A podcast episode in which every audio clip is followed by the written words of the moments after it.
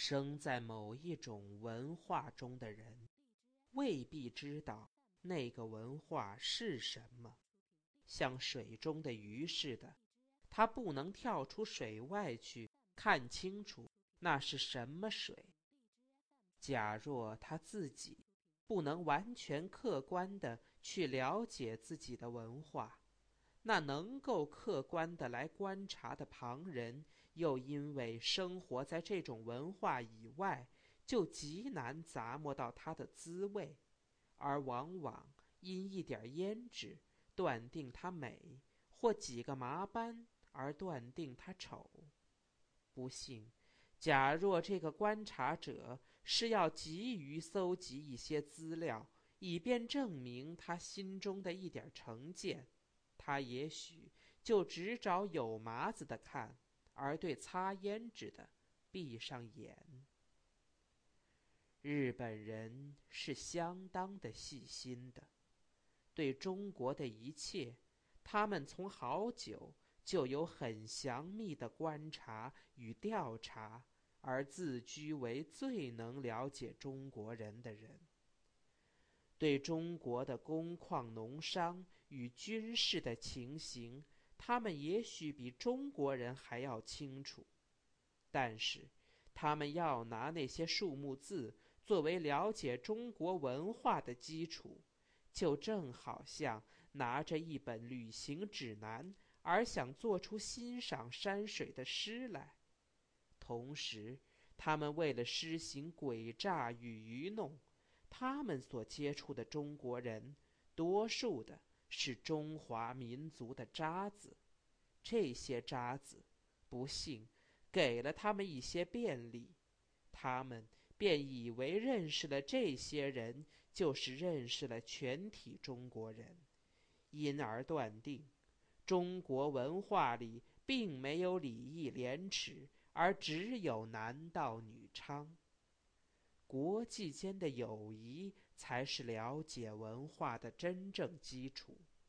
彼此了解并尊重彼此的文化，世界上才会有和平。日本人的办法，反之，却像一个贼到一所大宅子中去行窃，因贿赂了一两条狗而偷到了一些值钱的东西。从此，他便认为。宅子中的东西都应该是他的，而以为宅子中只有那么一两条可以用馒头收买的狗，这叫日本人吃了大亏。他们的细心、精明、勤苦、勇敢，都因为那两条狗而变成辛劳日捉。他们变成了惯贼，而贼盗。是要受全人类的审判的。他们没有想到，在平津陷落以后，中国会有全面的抗战。在他们的军人心里，以为用枪炮劫夺了平津，便可以用军事占领的方式，一方面假装静候政治的解决。一方面实行劫抢，先把他们的衣袋装满了金银，这样他们自己既可达到发财的目的，又可以使军人的声势在他们国内继长增高。因此，上海的抗战使在平津的敌寇显出慌张，他们需一方面去迎战。一方面稳定平津，他们没法把平津的财宝都带在身上去作战。怎样稳定平津？他们在事前并没有多少准备。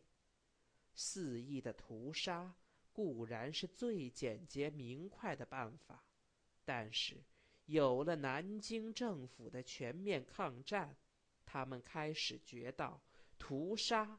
也许是危险的事，还不如把他们所豢养的中国狗拉出几条来，给他们看守着平津。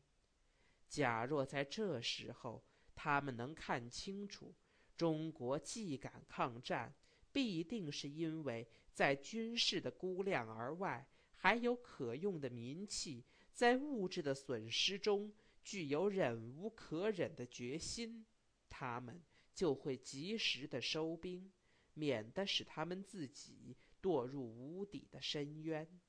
可是，他们不相信中国是有深厚文化的国家。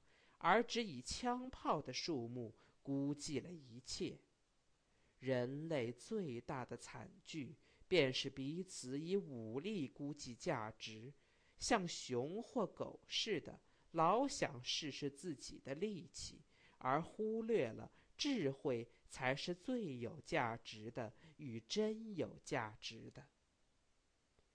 酝酿了许久的平津政治组织。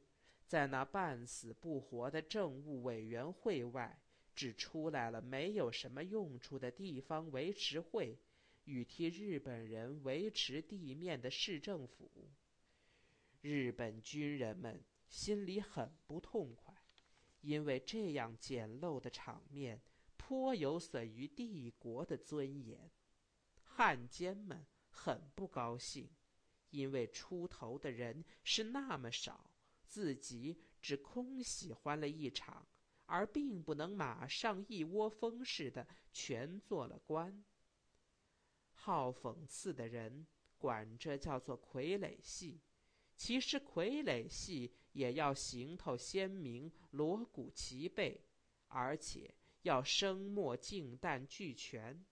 这不能算是傀儡戏，而只是一骡一羊。一猴的猴子戏而已，用金钱、心血、人命，而只换来一场猴子把戏，是多滑稽而可怜呢！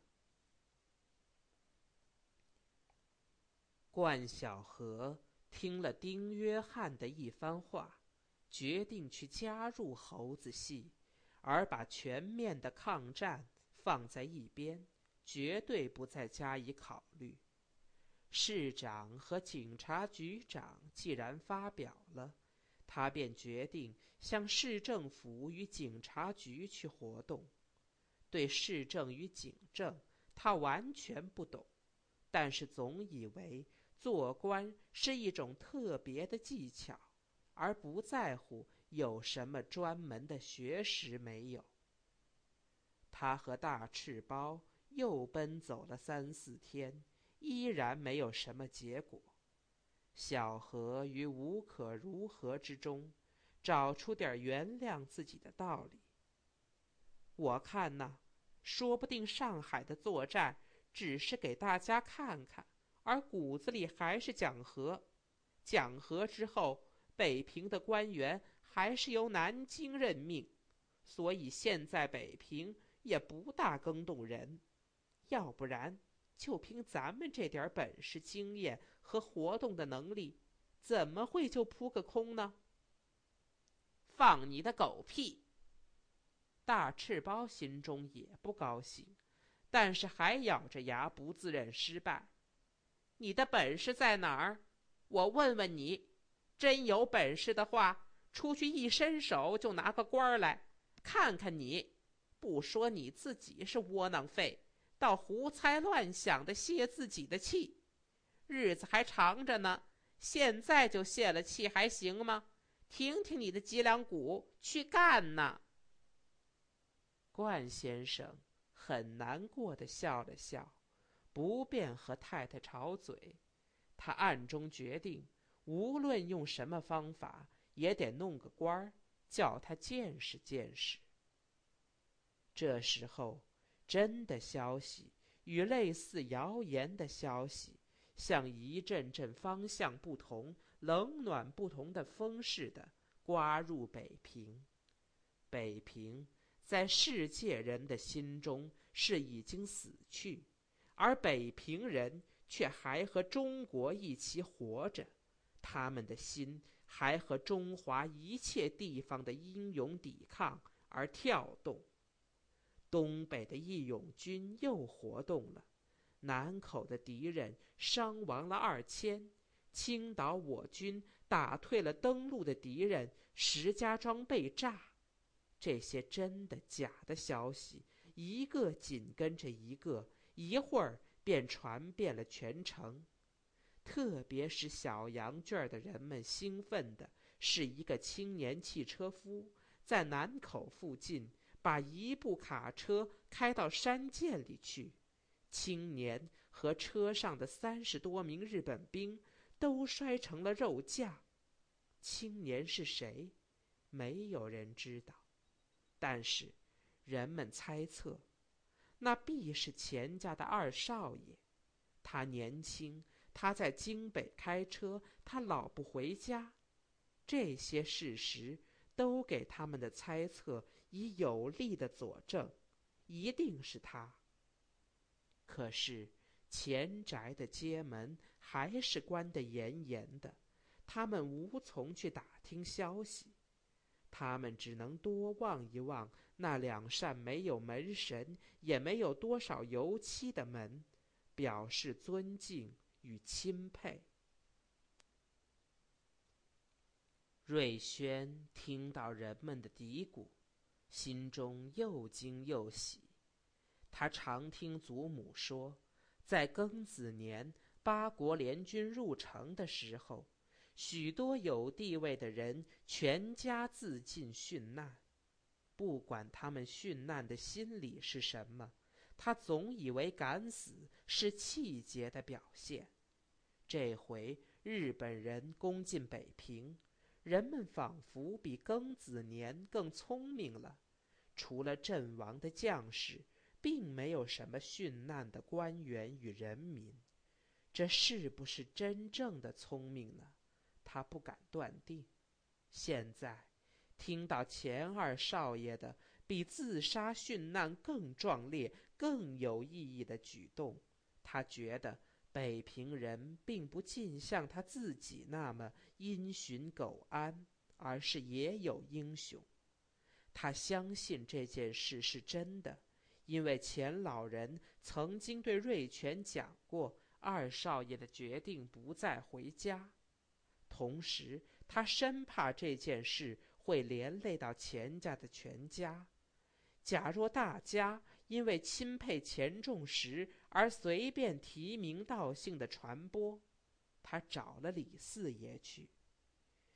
李四爷答应了，暗地里嘱咐大家不要再声张，而且赞叹着：“咱们要是都像人家钱二少，别说小日本儿。”就是大日本儿也不敢跟咱们刺儿毛啊！